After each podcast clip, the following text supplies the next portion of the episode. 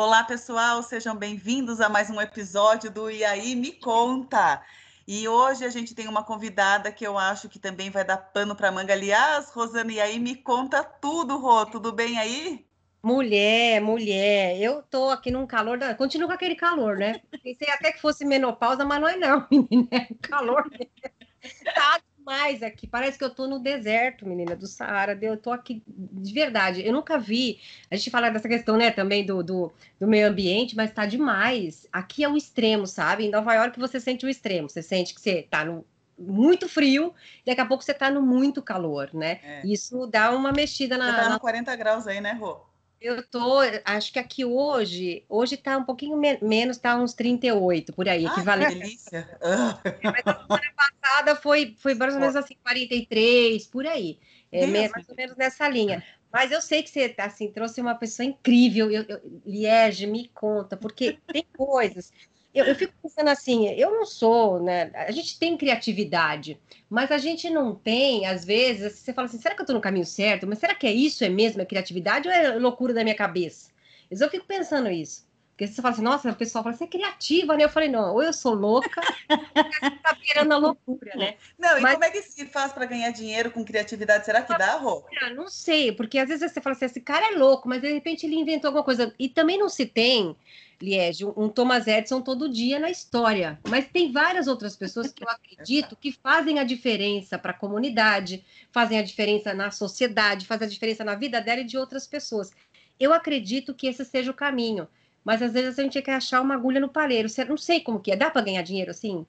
Então, é por isso que a gente trouxe hoje uma convidada especial para o podcast, que eu acho que, Rô, olha só, ela é paulista, publicitária, professora universitária, ela é uma apaixonada pela vida, pela família, pelos amigos, pela, pela, pela profissão. E Rô, de quebra, ela é coordenadora de pós-graduação de Economia Criativa e professora de pós-graduação de Neuromarketing na Inova Business School. E assim, Rô, ela é só palestrante e conferencista também. É a ah. Badu, seja bem-vinda, Badu, ao nosso E aí, me conta, conta tudo. Muito bem-vinda. A gente tinha que ter aqueles aplausos, sabe? Entre os aplausos agora. Muito legal estar tá, tá aqui com vocês hoje, viu? Espero poder ajudar de alguma forma a deixar mais estimulante ainda esse universo da economia criativa. É muito, muito interessante. Já queria que você me explicasse isso, porque às vezes a gente também não entende o que, que é, né? O que, que é a economia criativa? Então vamos lá. Primeiro eu quero pedir desculpas que vocês vão ouvir cães de fundo, porque eu tenho três, tá né? tudo e, valendo, e eu sei que você tem paixão pelos seus cães, e pena que as pessoas não podem vê-los, porque, oh, Rô, depois é uma história que, assim, a, a, Badu tem uma ligação muito forte com os cachorros dela, né? É, então é. depois é. a gente pode falar um pouquinho. Mas fala aí, Badu, pra gente é, da economia tem um criativa. já tá enlouquecido, latino, ele começa a ouvir a gente falar, ele acha que tem gente diferente, enfim. Mas é assim, é, o, o conceito de economia criativa está relacionado a tudo que é é, gerado de, de, de, riqueza a partir de um contexto da criatividade e do capital intelectual do ser humano. Então, é, o que, que acontece? Ao longo da, da, da existência dos conceitos de economia, a gente sempre trabalhou com é, o que, que é economia? A economia é a gestão de recursos escassos e ilimitados para necessidades humanas ilimitadas. Né? É, depois de um repensar da economia e etc., começou-se a perceber que existe sim um recurso absolutamente ilimitado, que é a capacidade criativa do ser humano, do poder intelectual do ser humano. Então, a gente considera como economia criativa tudo que pode gerar valor a partir do capital intelectual da indústria criativa, né? E aí tem um ponto interessante é, que é importante a gente lembrar que quando a gente fala sobre isso, a tendência é a gente enveredar para um dos braços só da economia criativa, que seria a parte da arte, da música e etc. Mas não é só isso. Né? A gente tem um campo imenso. É, Para vocês terem uma ideia, as duas maiores economias mundiais e que têm um, um corpo bastante significativo dentro da economia criativa, a gente está falando do Reino Unido, né, que tem boa parte do seu PIB vindo da economia criativa, e os Estados Unidos também. Uhum. Então, é, diga, diga, Liage. Não, pode falar, pode falar. Eu ia te fazer, porque assim, é, quando você fala que o Reino Unido tem essa, vindo de lá essa riqueza, né, essa economia, como que é, Badu, na verdade, isso? Imagina o seguinte, ó, imagina que você tem quatro uh, áreas dentro da economia criativa. Tá. tá. Quatro pilares, vamos chamar assim. Você tem um tá. pilar que é o pilar do consumo. Dentro tá. do pilar do consumo, você tem a parte de publicidade, tá. você tem a parte de moda, design tá. e arquitetura. Tá hum. certo? Uhum. Então, esse pilar de consumo já concentra uhum. quatro grandes áreas, uhum. certo? E se você hum. parar para pensar o quanto movimenta em termos financeiros essas áreas, é Nossa. é uma cura, tá? Depois você tem um outro pilar, que aí é o pilar mais conhecido da economia criativa, que é o pilar da cultura. Cultura uhum. e manifestações culturais. Dentro desse pilar, você tem é, a parte de artes cênicas, por exemplo, música, né? A, a parte de expressões culturais como folclore, artesanato, uhum museologia e também gastronomia. Ai, fantástico. Tá certo?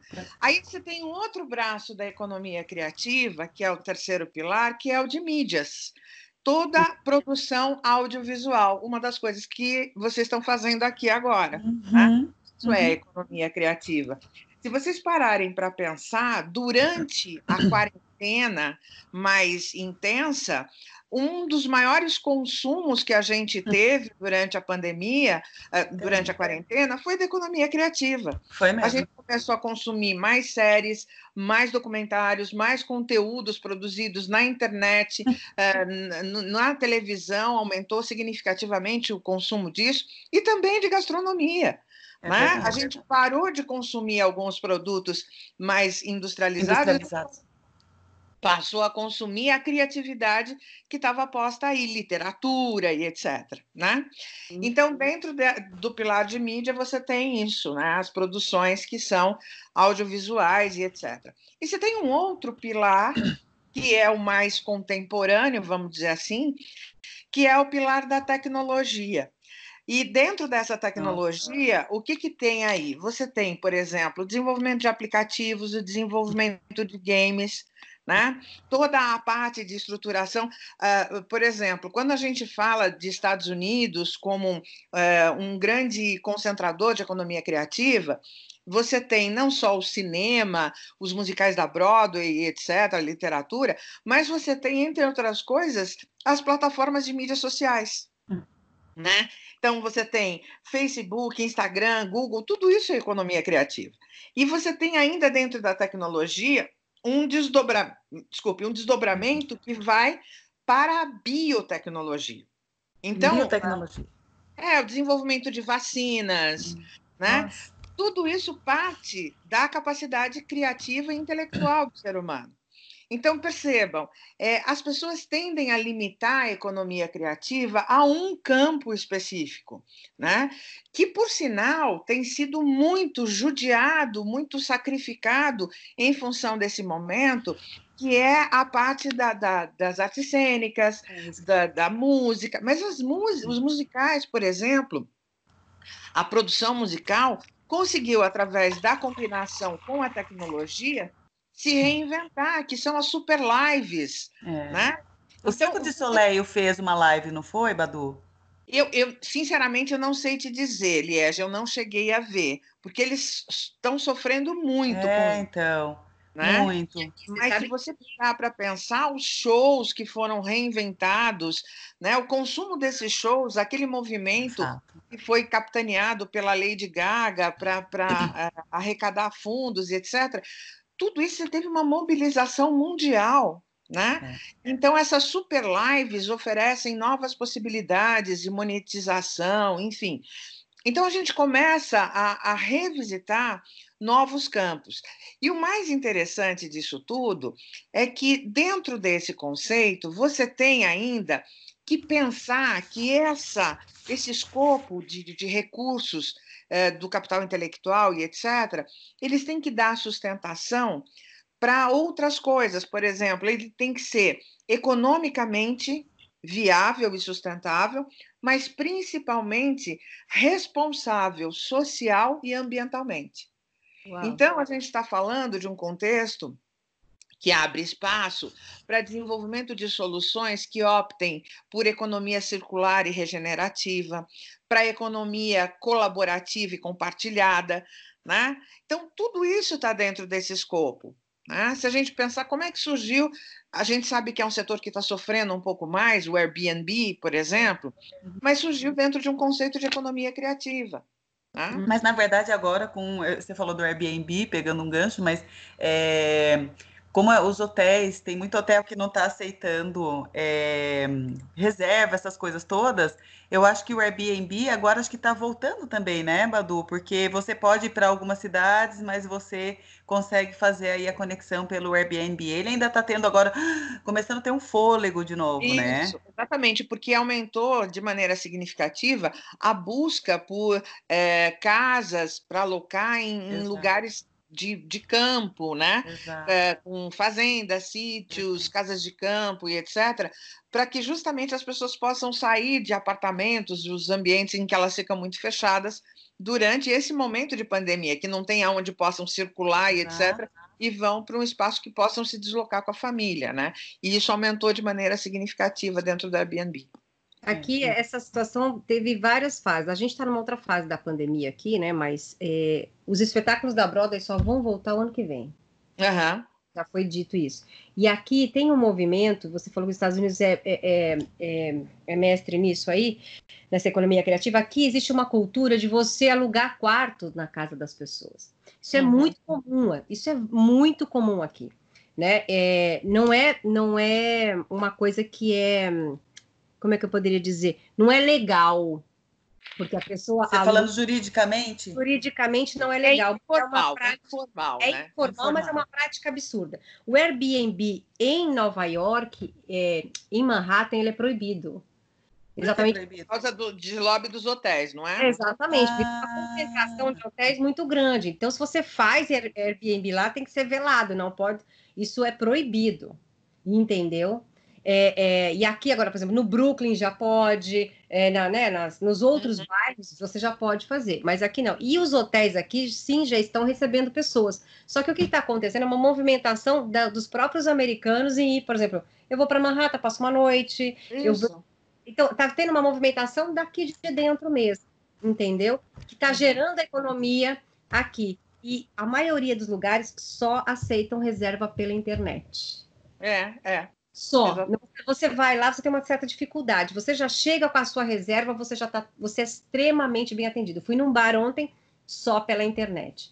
Várias pessoas querendo entrar, porque olha um, um restaurante num barco, quer ver, quer entrar, mas não pode. Então, assim, é tudo muito controlado. Então, a economia mesmo, de, é, os aplicativos, os sites, eles estão conectados e isso gera dinheiro. Gerando dinheiro já é uma economia criativa, Eliane? Isso. Exatamente. E tem uma coisa que eu vi hoje de manhã que eu achei sensacional. Até o agro está se beneficiando disso a partir do momento em que eu vi uma plataforma.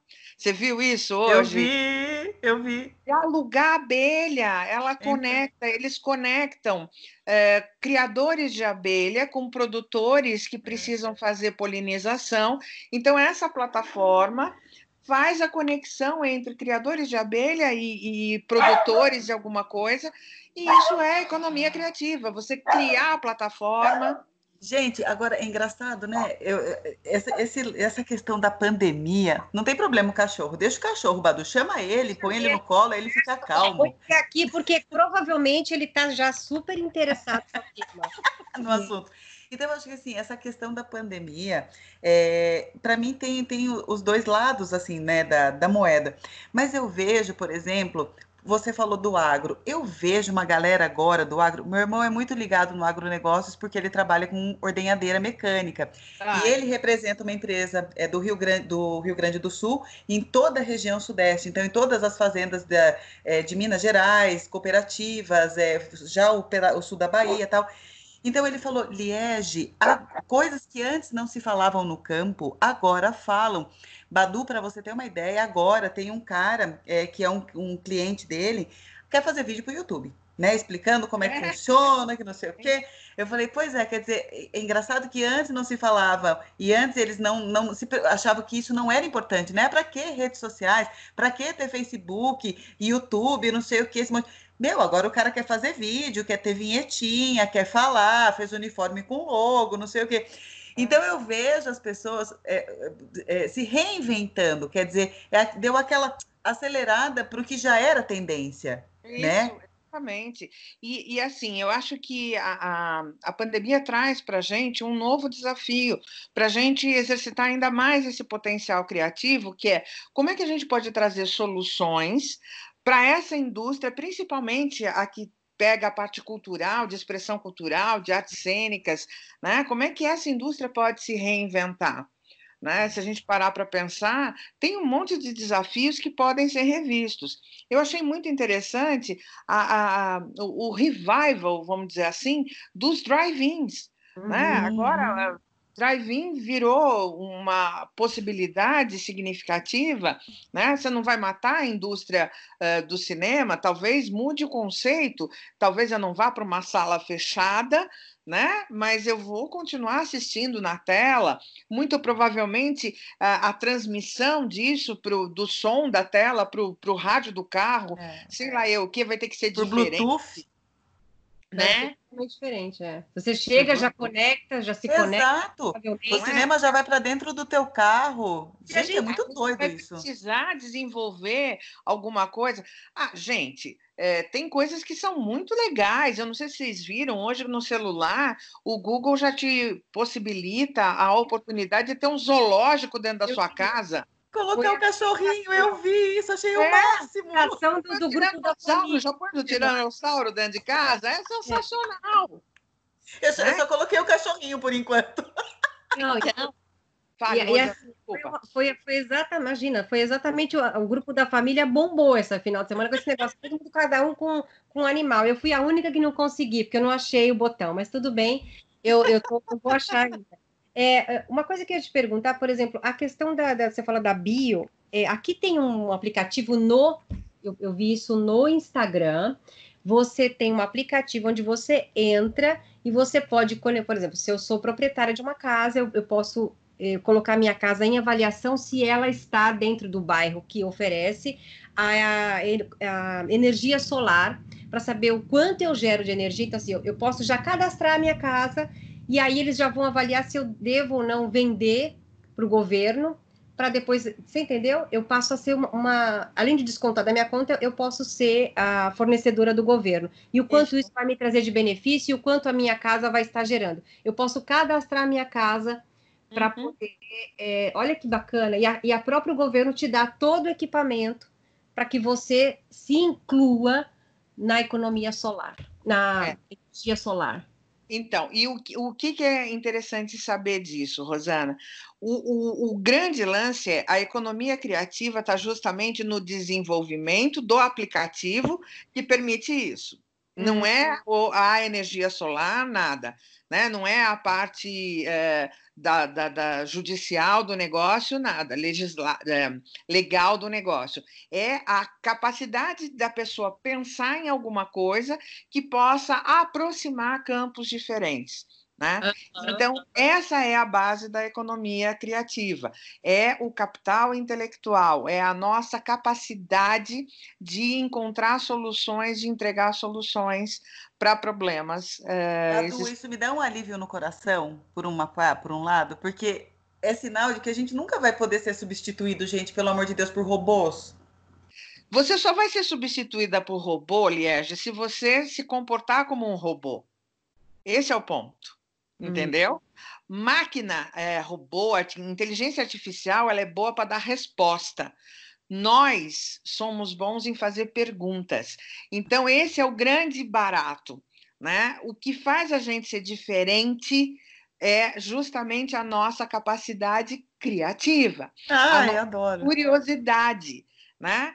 Porque essa a nossa curiosidade, a nossa inquietude de pensar por que, que tem que ser assim, não pode ser assado né? A máquina ela responde, tem que ser assim porque é assim, nananana. quando é, a máquina não vai fazer reflexões a respeito de alguma coisa, né? Porque ela foi programada para responder de um determinado jeito. Então, se você se comporta como um robô, fazendo tudo do mesmo jeito, não se questionando, não tendo curiosidade, né? É, eu acho que a, a, a nossa é, essência da criatividade, ela reside na nossa curiosidade.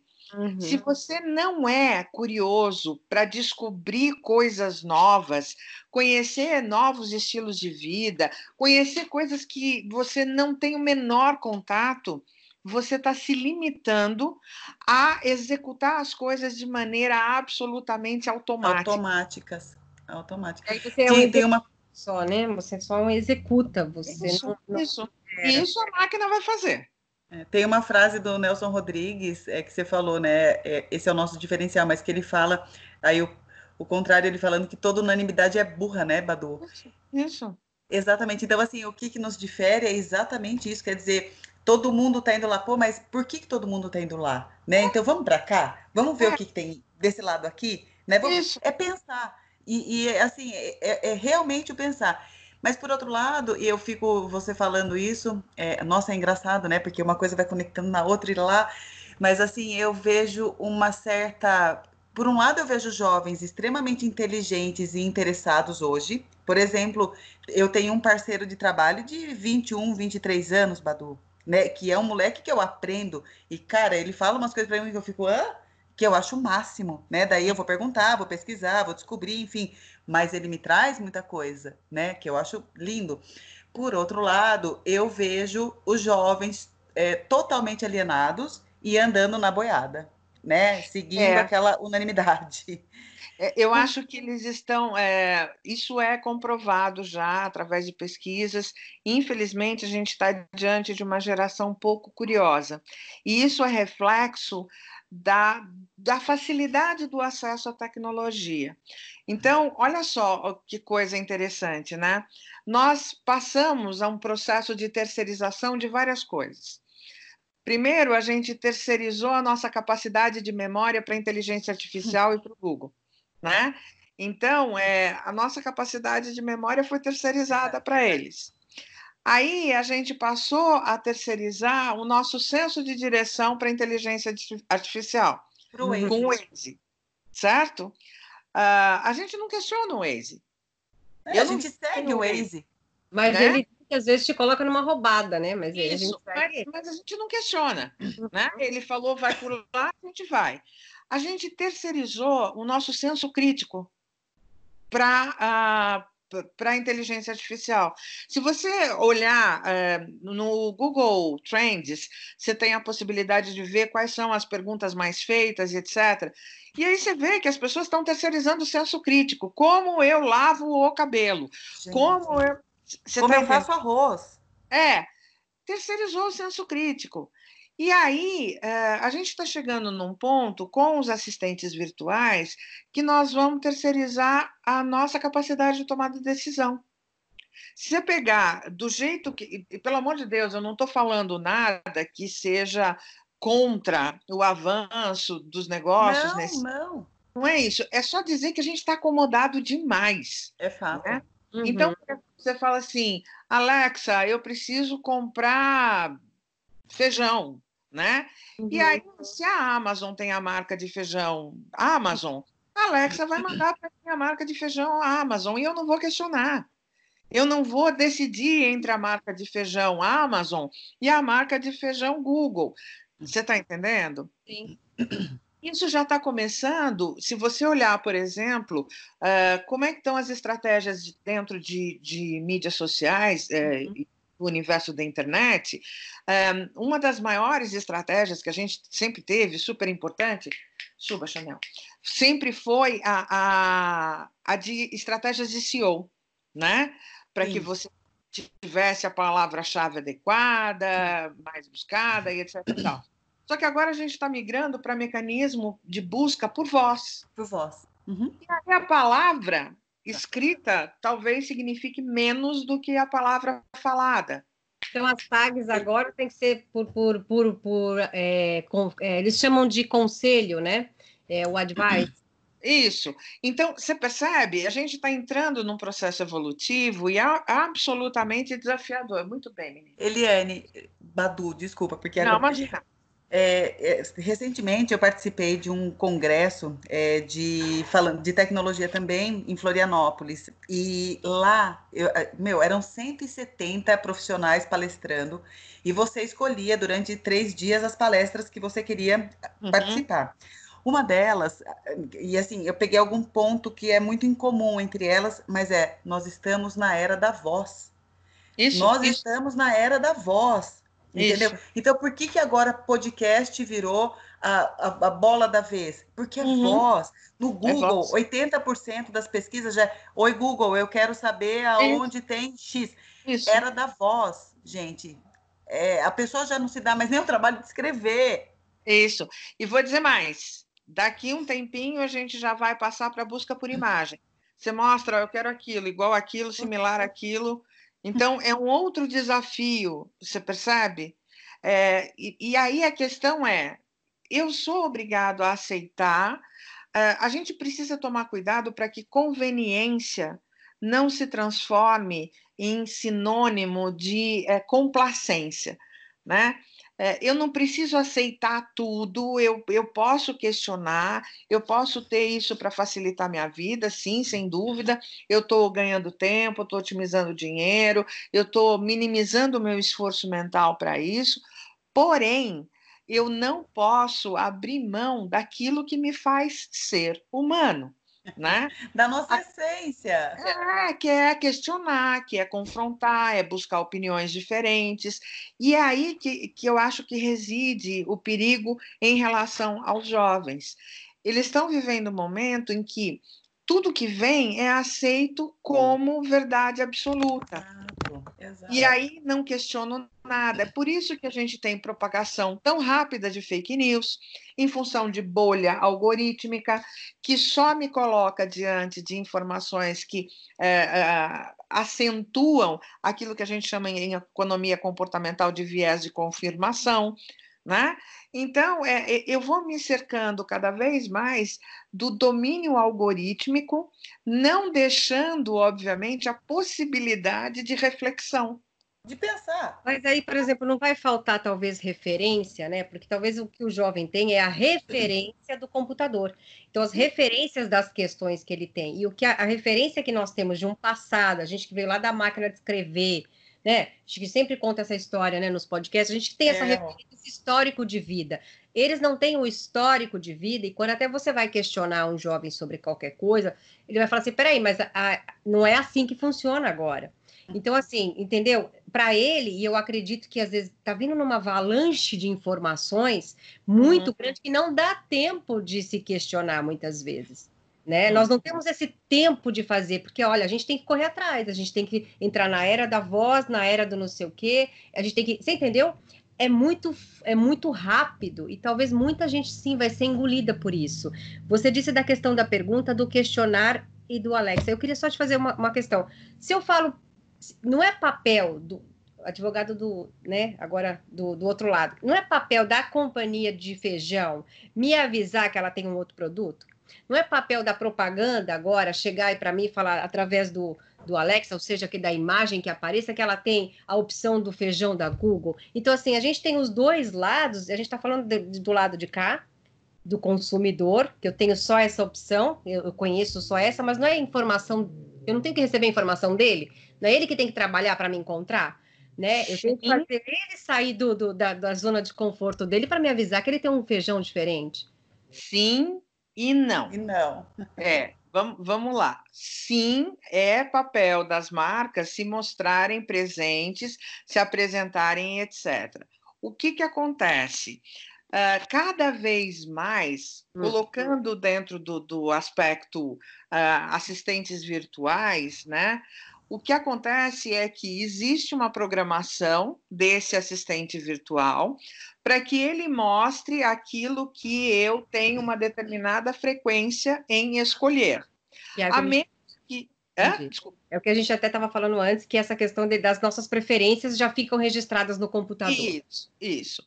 É, a menos que haja uma programação em que eu permita receber informações e etc., só que nós somos, e, e aí eu estou falando geralzão, tá? Nós somos preguiçosos. Nós tendemos ao que é chamado de default. Então, se eu tiver que reprogramar alguma coisa, eu não vou fazer, a menos que eu seja uma pessoa mais inquieta e etc. Proativa. Exato. A gente não deixa. Tem muita coisa que aparece para a gente que a gente já bloqueia de saída. Né? Então, isso demanda um esforço muito maior da parte da publicidade, uh, que tem buscado cada vez mais in, é, entreter o seu target do que necessariamente só vender e persuadir. Né? Mostrar que, obviamente, aquela marca é importante dentro do contexto da vida daquele usuário, daquele consumidor e etc para que, obviamente, ela sinta uma conexão emocional e não meramente funcional com esse negócio. É, exatamente. Né? Então, eu preciso ter um storytelling legal, eu preciso ter uma forma eh, não invasiva de conversar com essa pessoa, né? Eu não posso interromper a todo momento. E o que está acontecendo é que esses assistentes virtuais eles estão funcionando como filtro a essas mensagens que são interruptivas, invasivas, inoportunas, impertinentes. Né? Então, eles facilitam a nossa vida. E a gente passa por um processo de ignorância seletiva e não de atenção seletiva. Eu já determino, olha, eu quero ignorar X, Y, Z e etc. Né? Como a publicidade teve que se reinventar, Badu, eu fico assim, olha, eu você sabe, eu não sou publicitária, mas agora ouvindo você falar, porque gente, até pouco tempo atrás não era assim, né? Então agora a publicidade eu vejo com conteúdo, né? Se uhum. preocupando em o que você falou de entreter, né? É. Então assim, para a publicidade mudar essa chavinha, que na verdade é uma chavona, né? É, que é. faz toda a diferença hoje, quer dizer, porque é, é, eu não gosto dessas coisas invasivas, estou dizendo por mim, assim, tipo, às vezes, por exemplo, vamos supor, eu tô é, no YouTube, aí vem uhum. o, o, bendito, o bendito comercial, ah, você não quer o comercial, ou você pula ou você assina o pacote X que é. não tem comercial, né? Então, assim, é, é, é, como a publicidade ela teve que se é, adaptar, se reorganizar, se reinventar, né, diante de toda essa, essa mudança, né? E eu acho que está aí a grande, a grande jogada do negócio, a grande inteligência do negócio, né? É, é. Mas é isso mesmo, porque na realidade o que acaba acontecendo é, se você parar para pensar, os últimos 120 anos, a publicidade, o formato da publicidade sempre foi o da interrupção. Sempre. Sempre né? É, depois tem a quantidade, uma quantidade absurda. A gente não dá conta de uhum. absorver essa quantidade de estímulos o tempo inteiro. Então a gente, é, essa mensagem vai ficando irrelevante e você, obviamente, já estabelece, não, isso aqui não tem a menor conexão comigo. Quando você repensa formato, quando você repensa a quantidade, quando você repensa a evolução da, da forma de, de chegar até esse cliente, isso faz toda a diferença. Badu, eu vejo que você tem 30 anos né, em publicidade. E eu e a Rô, por exemplo, assim, a gente também tem uma longa história, por exemplo, no, jornalismo, né? Então, assim, eu fico imaginando para você, com 30 anos dentro dessa carreira, né? O quão desafiador é, tem sido, e a gente usa o desafio, na verdade, graças a Deus, nós somos seres pensantes aqui. Graças Felizmente, a graças a Deus, graças entendeu? A... Então a gente usa esse desafio como mola propulsora né? Então, assim, é, é, desafiador, só que a gente continua, a gente tem sede do negócio, a gente quer evoluir, a gente quer crescer. Então, eu fico imaginando você que começou numa publicidade é, 30 anos atrás e, e hoje. Praticamente quatro meios de comunicação. Então, jornal, revista, TV e rádio. É, e outdoor mais ou menos. E outdoor mais ou menos. Nossa, e aí eu vejo, por exemplo, só para depois te dar o gancho, o gancho também para Rô, mas, por exemplo, eu era assinante da Veja, tipo, vamos por 10 anos atrás, e era mesmo. Eu parei de assinar a Veja porque as primeiras páginas, até você chegar nas páginas amarelas, tinha 50 páginas de publicidade. Eu falava, eu não quero mais, eu estou assinando uma revista para ver publicidade, não quero mais. Então, cara, que mudada no jogo teve que acontecer ainda com chegada de internet, com. E aí, me conta, Badu. Ó, imagina o seguinte, é, eu falo isso com, com uma certa dor no coração, porque eu trabalhei na Editora Abril. Né? eu comecei minha carreira na Editora Abril. E, sem dúvida nenhuma, a Veja era um dos principais veículos de comunicação do Grupo Abril, enfim. E o que, que aconteceu? Eles foram se perdendo ao longo do tempo, a editora Abril como um todo se desconectou do futuro.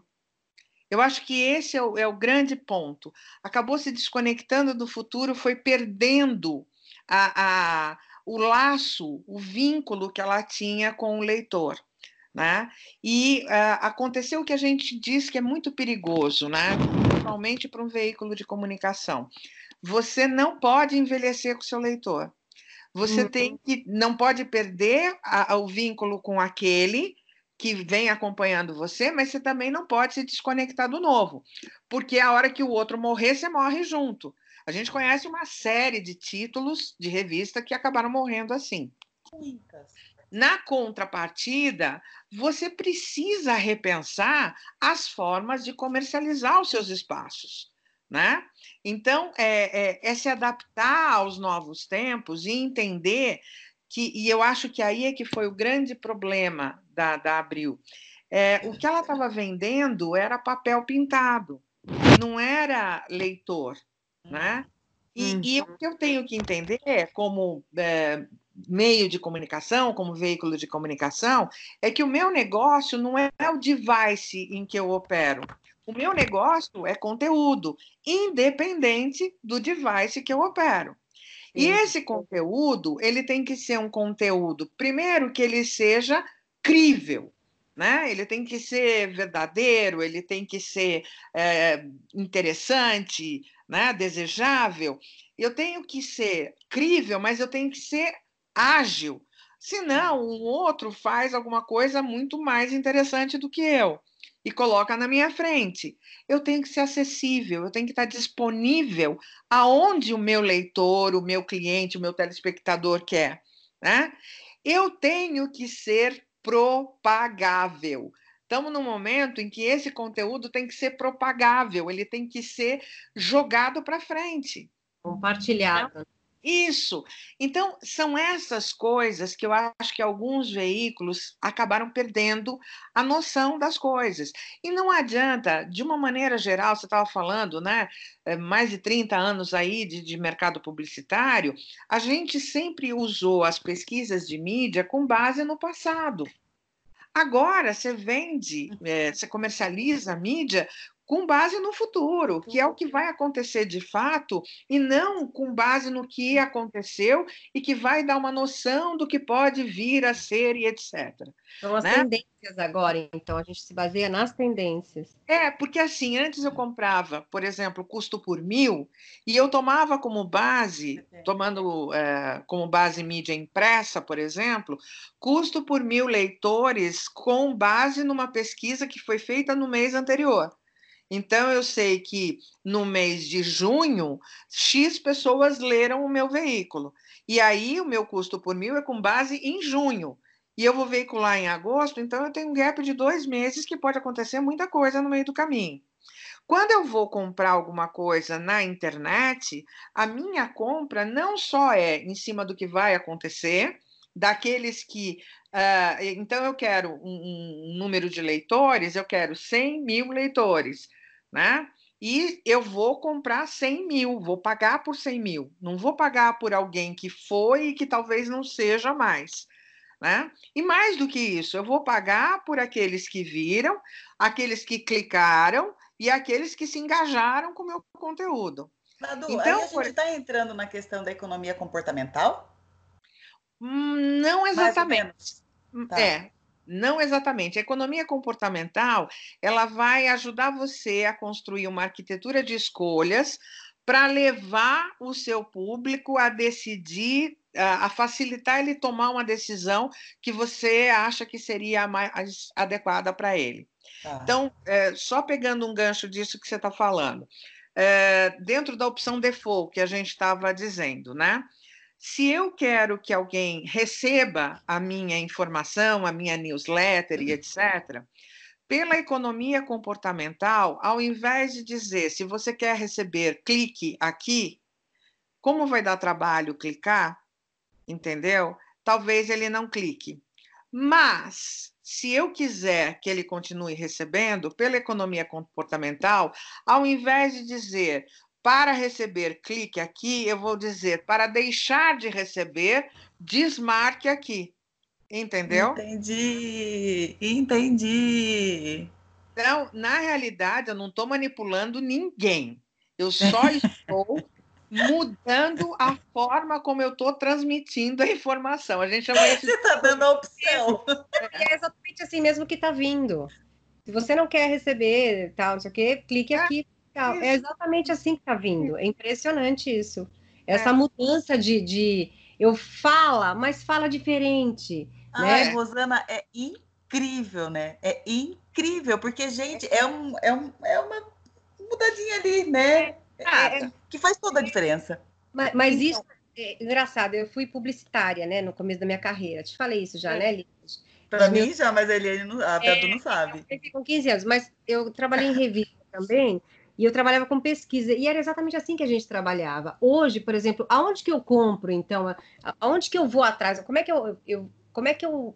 É, é, antes eu comprava institutos de pesquisa, ou até você ia atrás do, Vox Populi para fazer uma pesquisa, ou então você teria, você tinha o seu próprio é, departamento que tinha ali uhum. a sua, a, a sua, a sua a, a, o seu desempenho, né? O próprio Ibope, a gente segue o Ibope até hoje, as televisões.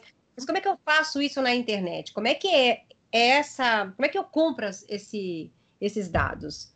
Hoje existe uma coisa que se chama mídia programática, é. tá? A, a mídia programática ela é uma compra automatizada de mídia. Então, na realidade, ela veio para simplificar e para tornar um pouco mais precisa essa compra. Ao invés de eu ir até o site da Rosana, né, para comprar, eh, para colocar alguma mensagem, sei lá, um display, ou colocar algum anúncio na Rosana e etc. O que, que a mídia programática faz? Ao invés de eu comprar o canal, eu compro a audiência da Rosana tá certo? Então, esse processo de compra de mídia programática é o que me dá é, essa condição e essa certeza de que, em tese, eu estou comprando o público que me interessa do jeito que me interessa. Como é que essa, essa mídia programática é alimentada? ela é alimentada a partir do inventário gerado pelos, vamos chamar, veículos, plataformas e etc. Tá? Vamos supor que você, que o seu site é, ele seja disponível para comercialização dentro do Google Ads, tá? Ou que você tem um canal no YouTube e, e etc. Quem faz o gerenciamento da qualificação do público que está visitando esses, esses lugares, né? É o Google. Então, esse, o Google tem um inventário e ele disponibiliza esse inventário para as empresas de mídia programática. Então, eu sou uma agência, eu sou um anunciante, eu vou até essa empresa de mídia programática e eu falo: olha, eu quero uh, comprar 100 cliques, por exemplo, de pessoas que sejam mulheres acima de 40 anos, que tenham filhos até 15 anos de idade, uh, que gostem de viajar para fazer trilha, eu, eu dou um nível de, de especificidade, tá certo? E aí o que acontece é que eu só pago pelo que acontecer efetivamente. Então, o anúncio vai para o seu site, e se 100 mulheres clicarem e vierem para a minha uh, oferta, né, aí eu pago em cima o clique. Independente comprar ou não, só dela ir até. Se ela comprar, eu tenho uma outra, um outro valor. Então, eu posso comprar, por exemplo, o custo por clique, que é clicar na minha oferta. Posso ter uma compra que é de, de geração de compra efetivamente, tá certo? E, e, o preço vai mudando. Quanto mais qualificado ficar, né, é, mais salgadinho. Quanto mais fica, direcionar até o final da compra, e aí Isso. eu vou pagar mais. E Isso. essa audiência, por exemplo, vamos lá, determinou o Google e tal, mas ela é por tempo de audiência ou, ou somente pelo clique? Porque, por exemplo, como é que ele me, quali ele me qualifica como um, um, um, um, canal no YouTube que esteja dentro desse perfil? Ele me qualifica, por exemplo, eu tenho um vídeo de cinco minutos. Se, se a pessoa ouviu cinco minutos, beleza. Se ela ouviu três minutos, eu já estou meio que fora. É, na realidade existe uma métrica que a gente chama de viewability, que eles consideram se você viu pelo menos dois terços do vídeo até três terços do vídeo. É, essa viewability ela é medida dividindo o vídeo em quatro partes. Né? Então, se você viu até parte X, até vamos supor que é um minuto de vídeo, se você viu 15 segundos, é, sim ou não, não cobra. Se você viu 30 segundos, cobra e assim vai, entendeu? Mas isso varia muito. Então, dependendo da forma que você for comprar, você paga. Agora, tem uma coisa super importante que eu queria falar sobre a mídia programática, que é um assunto que está super em discussão. Até escrevi um artigo sobre isso agora na, no mês passado que é o fato, eu não sei se vocês devem ter acompanhado, eu não sei a Rosana aí nos Estados uhum. Unidos se conseguiu ver, mas existe hoje uh, um, um, nos Estados Unidos, inclusive, que trouxe isso para cá no Brasil, que é o Sleeping Giants. Já ouviu falar? Já ouvi falar, mas assim, aqui para mim não chegou exatamente tudo o que é, mas eu já ouvi pessoas dizerem se eu sabia, eu não sabia o que era. É, gente, perdão, também não sei o que, que é. é. O Sleeping Giants é, é um, um, um, site, é um perfil, vamos colocar assim, que ele surgiu em contrapartida a uh, notícias e sites de ódio de extrema ultradireita hum. aí nos Estados Unidos e que deu uma chacoalhada uh, na, na campanha do Trump, que era pilotada pelo Stephen Bannon, enfim. O que, que aconteceu? É, as marcas, quando compravam a mídia programática, tinham a, a, os anúncios pulverizados em vários lugares, em hum. função do perfil da audiência. Uhum. Só que numa dessas, ah. o que acontecia é que era colocado esse anúncio em algum lugar que tinha um conteúdo que era um conteúdo de ódio, ou um conteúdo racista, ou um conteúdo que era de estímulo à violência, enfim. Uh, e a marca não sabia disso. Então, o Sleeping Giant ele veio num processo de monitoramento e quando identificava, quando alguém se sentia incomodado de ver um determinado anúncio num determinado espaço, avisava o Sleeping Giant que dava um alerta para a marca e a marca né, retirava o anúncio daquele lugar. Então, esse sempre foi um dos grandes problemas da mídia programática. Então, quem trabalha com mídia programática diz que não, que tem transparência e etc e tal. Mas o que acontece, de novo, a gente é preguiçoso, né? Então, a gente normalmente fala aonde é que a gente gostaria que estivesse o nosso conteúdo mas a gente não diz aonde jamais deve estar o nosso conteúdo. Qual é o tipo de coisa que deveria estar bloqueada em hipótese alguma, ser colocada e etc. Porque ainda assim você continua comprando palavra-chave, né? Você vai fazendo uma combinação e numa dessas você acaba colocando onde não deve. Aqui no Brasil, a gente começou a ver, tem, tem inclusive um. Estão criando um movimento de, de boicote para o PagSeguro do UOL, que está aparecendo direto. O Sleeping Giant está avisando o tempo inteiro que eles estão fazendo publicações é, em páginas que são de ódio, entendeu? E eles foram alertados para tirar de circulação e não fizeram nada ainda. E o que acabou acontecendo que irritou profundamente alguns usuários, e o Sleeping Giant Brasil colocou isso, é que avisaram o diretor de marketing do, do PagSeguro do UOL no LinkedIn e o cara bloqueou uh, quem estava mandando a mensagem. Né? Então, assim, totalmente equivocado.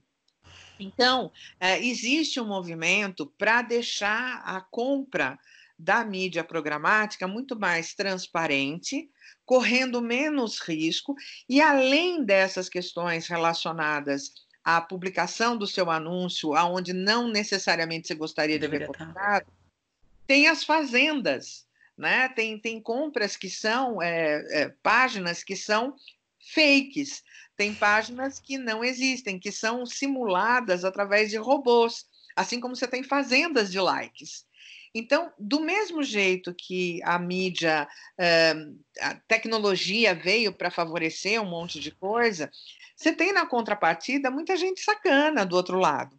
Então, exige uma responsabilidade muito grande, você precisa. É, na contrapartida exigida da, da, empresa de programática que você está utilizando, transparência, que traga relatórios mais confiáveis, né?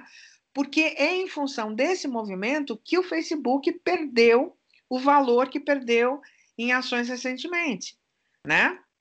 Porque os grandes anunciantes chegaram e falaram assim: não, opa, tudo isso que está acontecendo, esses é, anúncios que vocês estão colocando em determinadas páginas, perfis, etc., não são compatíveis com os valores que a gente tem com o propósito da nossa empresa.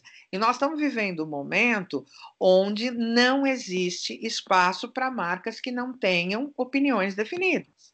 Não há espaço para marcas que estão em cima do muro. Se não se posiciona, ela acaba perdendo. Ô, Badu, uma questão.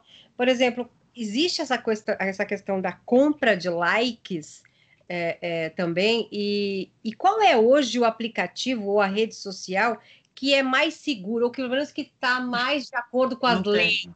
Existe a que está mais de acordo, a que, não digo segura, mas a que está mais de acordo com a lei, que está pelo menos tentando trabalhar mais corretamente? Então vamos lá, é, falando sobre compras de likes. Sim, existem, existem fazendas. Isso, é, isso chega a assustar, né? Porque é tão feio, parece ser tão feio isso, né? Ah, errou, é, nossa. Aí. É feio, é feio.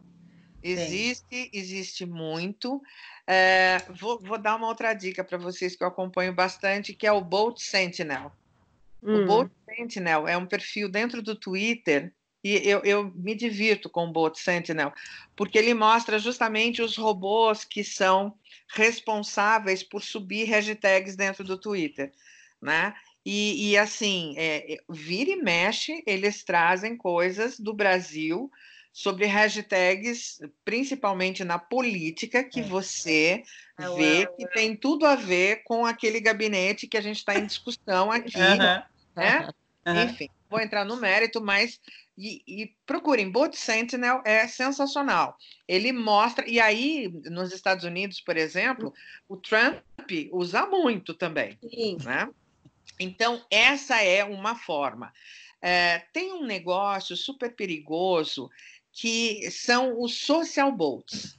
Você tem os chatbots, que hum. são os robôs para facilitar a vida dos comerciantes no relacionamento com os consumidores, etc. E você tem os social bots. Os social bots, eles têm um comportamento bastante é, curioso e diferente. Então, por exemplo, você tem um bot que é high-tech, que ele é baseado em inteligência uh, artificial, ele, ele possui alertas né, a temas que são pré-definidos e ele tem uma capacidade de resposta automática. Ele é muito difícil de ser detectado, né? É, só consegue detectar quando tem algum erro, e algum erro que, que foi programado para dar a impressão que foi feito por um ser humano. Enfim, eles são caros, eles têm vida longa, uh, e, e, eu não sei se já aconteceu com vocês, quando vocês têm muito amigo dentro do, do Facebook, por exemplo, você vai desejar feliz aniversário para todo mundo, aquela coisa toda, às vezes você põe uma mensagem meio padrão, chega num determinado momento, ele não deixa mais você publicar, Sim. e aí, né? Aí ele pergunta se você é um robô ou não, enfim porque alguns desses robôs eles já são treinados, inclusive, para colocar mensagens bastante padronizadas, né? Então, esse é um ponto. Depois você tem os ciborgues, que são bots híbridos, né? Que são contas semiautomáticas que têm uma, cura uma curadoria humana para a produção da mensagem. É, eles postam é, conteúdo manualmente, mas eles são programados para dar retweets ou repostar de forma automatizada, e é isso que o, o Bot Sentinel pega, né? Então, eles tendem a apresentar um grau de personalização maior, é, eles são difíceis de serem identificados e eles podem ser reciclados. Olha que sacanagem! Porque eles mudam de identidade de acordo com a missão que eles têm. Eles adormecem ou hibernam por um tempo e depois eles surgem de novo. Né? É, normalmente esses caras aqui, esses bots, ciborgues, eles são aquelas pessoas assim que aparecem do nada num comentário que, que você fez. Aparece muito nos posts que eu faço uh, no Facebook, por exemplo. Você fala, mas quem é esse cara? Nunca vi. E vem e faz uma crítica do nada no meu post, entendeu? É uma coisa interessante, mas as próprias empresas não usam dessas estratégias também de, de programar coisas, né, para poder chamar a atenção do, do, dos clientes. As próprias empresas acabam usando isso também. Você fala né? anunciante, empresa anunciante? É, ou, por exemplo, eu posso programar, eu estou falando, claro, numa escala talvez menor, mas, por exemplo, eu não posso programar na minha rede social os meus stores eu posso programar isso, eu posso colocar dois, eu posso deixar tudo programado para ele ir entrando também. Eu posso programar coisas. O programável acaba sendo uma arma, então, de, de dois lados, de uma faca de, de dois gumes. Você faz isso manualmente, Rosana? Ah, o algoritmo entende que isso é gente, que é um ser humano programando. O comportamento do, do social bot ele é diferente. Ele, ele é, é um comportamento, é, ele é um comportamento que ele nasceu com uma função. A função do social bolt é de corromper reputações. Caramba. É. Nossa, isso é sério isso? Isso é muito sério. Isso eu vi, é, foi apresentado no Maximídia uh, há dois anos. Não, acho que foi o ano passado. O ano passado foi 2019? Foi. Eu acho que em 2000, é, eu não tenho certeza se 2019 ou 2018. É, isso foi apresentado, já levantado como uma questão importante. Nossa, sério? E a, a preocupação é, era não só a preocupação política, né, com eleição e etc. A preocupação era destruir marcas, o, o comprometimento da idoneidade de marcas em função disso. Gente, tem... mas que mente cria uma coisa dessa para isso, pelo amor de Deus, Badu? É, por um mal é economia criativa. Putz, grila. Entendeu? Não, é. De repente é uma situação que você pode estar sendo usado pelos dois lados. Meu e aí Deus. as brechas da situação, como tem as brechas das é. eu até é, é, é, que nem um carro, entendeu? O carro ele pode ser uma arma ou ele pode Exato. ser uma ferramenta útil para você. Depende por quem que está sendo usado, né? É, o grande problema é o objetivo. É, eu diria para você que é muito mais um problema de peopleware do que de software ou de hardware. Uma coisa interessante. Sempre você falou... é peopleware. É. É, é tudo, né? O, o, o humano é, acaba. Aí eu fico é. preocupada. Aí que me dá essa preocupação. Você fala assim: a gente não pode perder o humano, mas o humano, quando entra, também faz uma grande. Estrago. É, é, é para não falar cagada. É, é. Faz, é então, people erro. É, então, o people error acaba ferrando com ele mesmo, porque ele se autodestrói é. e perde espaço para a inteligência artificial. Teve aqui nos Estados Unidos, eu até comentei com a Liege no outro podcast, mas eu acho que é importante falar que a empresa não voltou atrás. É, o, teve um rapaz que ele fez um sinal, foi agora no, nos movimentos do George Floyd, ele fez um sinal de, de. Na verdade, ele não fez o sinal, ele estralou os dedos e aí ficou um sinal de ok, sabe? Uhum. E ele pôs assim a mão para fora do carro, porque ele era um motorista, ele tinha arrumado um bom emprego, ele estava ganhando 41 dólares a hora, que era o melhor emprego da vida dele, e ele fez assim, e aí, esse sinal ao lado do logo da empresa no caminhão, alguém bateu a foto, e aí teve, uh, uh, desde 2017, é, teve a, a liga do. do para não, não espalhar é, é, movimentos né, contra, o, é, contra racismo, para não ter mais isso, eles, eles intitularam que esse ok é, era é, a supremacia branca. E aí, quando pegaram essa foto e botaram na internet, houve uma replicação da situação, e o rapaz, duas horas depois, perdeu o emprego, porque uhum. estava associada à marca da empresa dele.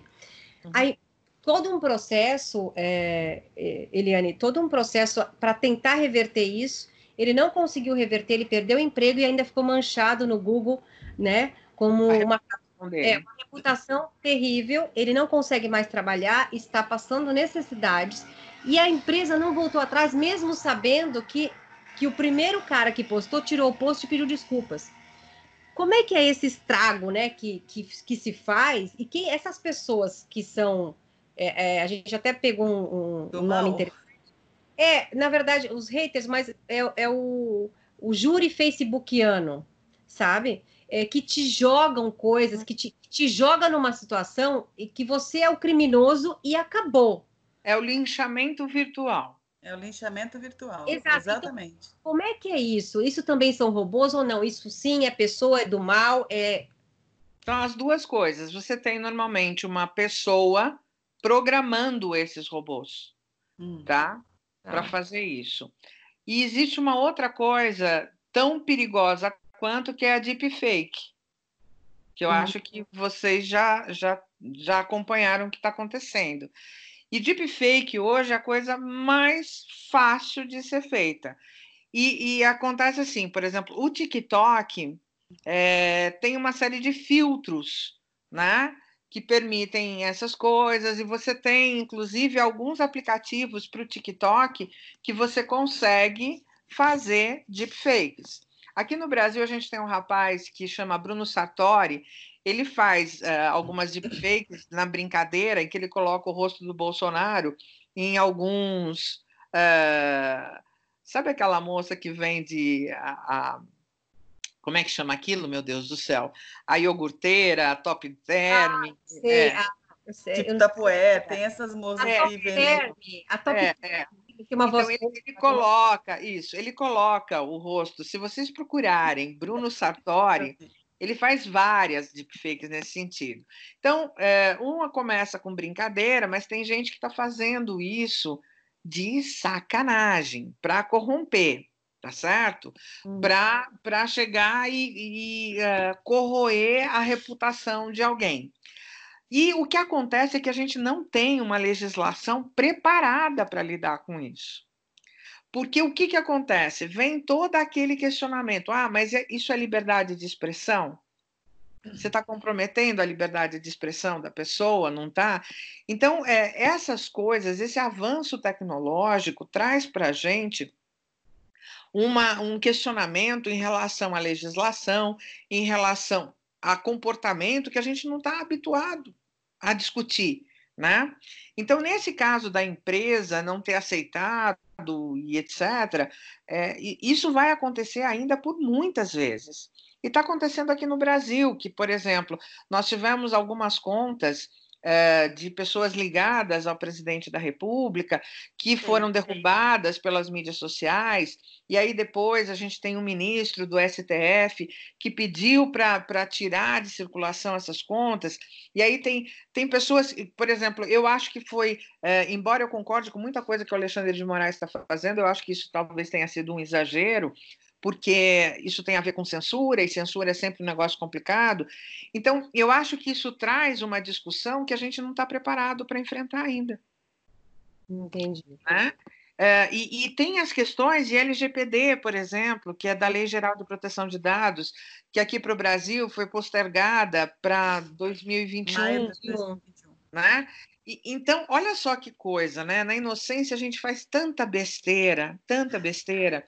Esses aplicativos todos que tem nas mídias sociais, para você se ver 10 anos mais velho, para você colocar a sua imagem como você era no começo, no Facebook, você está ensinando o algoritmo a fazer toda a sua leitura facial e alguém mal intencionado pode pegar ah, isso e montar alguma coisa em termos de deepfake. Nossa Senhora, Deus me livre. Entendeu? E até você provar que focinho de porco não é tomada, meu amor. Já, já era. E pode até futuramente, talvez até enganar uma câmera, dizendo que você estava naquele claro local e você não está. É. Né? Badu, então eu queria assim, ó, a gente é, tá chegando. Eu falei que uma hora passa assim, ó, e a gente chegou nela, né? Eu queria só te, Rô, é assim, para a gente para encerrar, na verdade, porque eu, você também é professora de, de pós-graduação e hoje eu vejo que tem uma galera muito mais nova, né, já na pós, que aí é toda essa que, que, é o futuro, né? Literalmente é o futuro. E isso me preocupa muito, tá, Badu? Na verdade, assim, eu acho que é, eu, eu tenho, eu sou um pouco cética com relação a algumas coisas, é, com relação a essa moçadinha, e eu fico imaginando você como uma professora experiente que é né, um, um, é, com toda essa tua carga de, de experiência, é, dando aula para essas pessoas mais novas, né, e o, o, o, teu legado ali, né, a tua mensagem, quer dizer, um pedaço de você é, fica ali, né? E assim, a gente tem aqui no podcast também, a nossa ideia é sempre deixar uma mensagem também positiva ou tipo um alerta, por exemplo, a gente sempre fala eu e a Rô, meu, é, antes de você repassar uma mensagem, checa da onde veio essa informação, antes de você escrever alguma coisa, antes de você julgar, né, Rô, uhum. checa, uhum. verifica. A gente é jornalista das antigas, a gente checa a informação, né? E não é no Google, né? É ligando para a pessoa, é buscando. Então, assim, o que você, o que, que você acha que a gente pode, o que você deixaria de mensagem é, nesse sentido com relação a tudo isso que você falou e que me deixa de cabelo em pé, os, os uh, ciborgues, chat nananã. To, eu falei só depois vocês, hein? Meu Deus, eu fico alucinada, Batu. Eu juro por Deus. Então, assim, o que, que a gente pode se precaver e como é que as pessoas podem ficar, ufa, sei lá, sabe, mais tranquilas?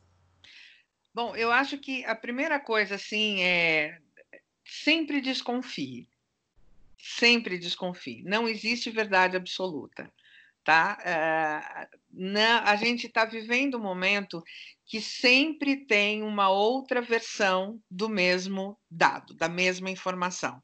Ah. Então, beba de diferentes fontes. Né? É, se alguma informação parece boa demais por estar tá concordando com você, por mais doído que seja, procure uma contra, um contraponto, né? Esse é, é, essa é uma questão importante para ajudar a desenvolver um pouco de pensamento crítico em relação a tudo que a gente está recebendo. Né? A outra coisa é alguém passou uma mensagem para você e você está desconfiado que aquela mensagem é estranha. Então, checar, ok, é importante, e tentar entender qual é o objetivo que está por trás daquela informação. O que é que estão querendo que eu pense em relação a isso? Por que, que querem que eu espalhe isso? Né? É o desconfiômetro, eu, né? É, exatamente. Como boa turca que sou, eu sou desconfiada. é verdade, está na tua essência, né? a gente, a gente tem que se fazer tem... perguntas, eu acho que é importante, né? É. Por que que querem que eu espalhe isso? Estão é, me usando por quê? Isso. Estou sendo massa de manobra? Qual é o interesse que está por trás disso? Né? Eu acho que isso é importante. É, é, é, o tipo da coisa que as pessoas não refletem. Né? Eu tive a oportunidade de dar para uma turma da graduação uma disciplina que era raciocínio crítico é, e analítico, desenvolver, ajudar a moçadinha a desenvolver o raciocínio crítico, o raciocínio lógico. E, e, assim, é falar, é, entender um pouco é, a importância de você beber de várias fontes, né? Por que, que só essa é a verdadeira? Ou seja, qual é a verdade desta pessoa e qual é a verdade daquela pessoa? Né? É, é importante a gente ter esse olhar para a diversidade. Né? E depois que você bebe de todas essas fontes, coloca isso dentro de um, de um baúzinho e vê se aquilo bate com os seus valores, com aquilo que você traz de casa, com aquilo que, que é a, a essência do seu comportamento, do que você aprendeu com a sua família. É, né? Pois é. É isso, é, eu, eu é. fico muito preocupada porque assim eu acho que tem aí uma, um, um assunto que dá pano para manga, mas é a questão da essência da família, sabe, Badu? Então, é. eu, é, eu concordo você. Certo, é muito complicado. E o buraco eu acho que está lá embaixo, na essência é. da família, na educação, né? Então, assim, eu acho que tudo isso está muito perdido. Eu acho que ela, as pessoas não sabem o real valor, né? Então, é, é eu... muito complicado. Acho Mas, Badu, olha, eu te agradeço de todo o meu coração Imagina, de ter aceitado o nosso convite. Eu ficaria horas tomando um para com você, então agora, gente, agora já... não é, Rosana? Já ficaria Delícia. horas. Delícia. Delícia. Badu, muito obrigada pelo seu tempo, por compartilhar. Imagina, por compartilhar com a gente a sua experiência de verdade, sabe? É, é, bom saber que, que você sabe tudo isso, mas que você tem um coração enorme, uma antena, é. uma parabólica ligada, isso é, é muito bacana. Não, e, Obrigada, Batu. A de dividir com a gente, né? Isso não é? Imagina, que é isso. Obrigada. A gente tem obrigação, né? Conhecimento não pode morrer com a gente, não. Não, não aí, é, nós somos dessas. Nós estamos na fase que não pode. Conhecimento não pode negar, né, para o outro. A senha da internet, da do Wi-Fi. É água, né, gente? Essa Rosana. Muito bom, adorei. Tá, obrigada. Obrigada, gente. Beijo. Beijo. Beijo. Até.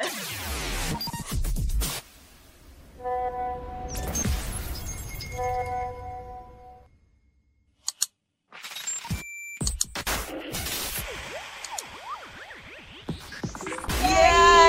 me conta!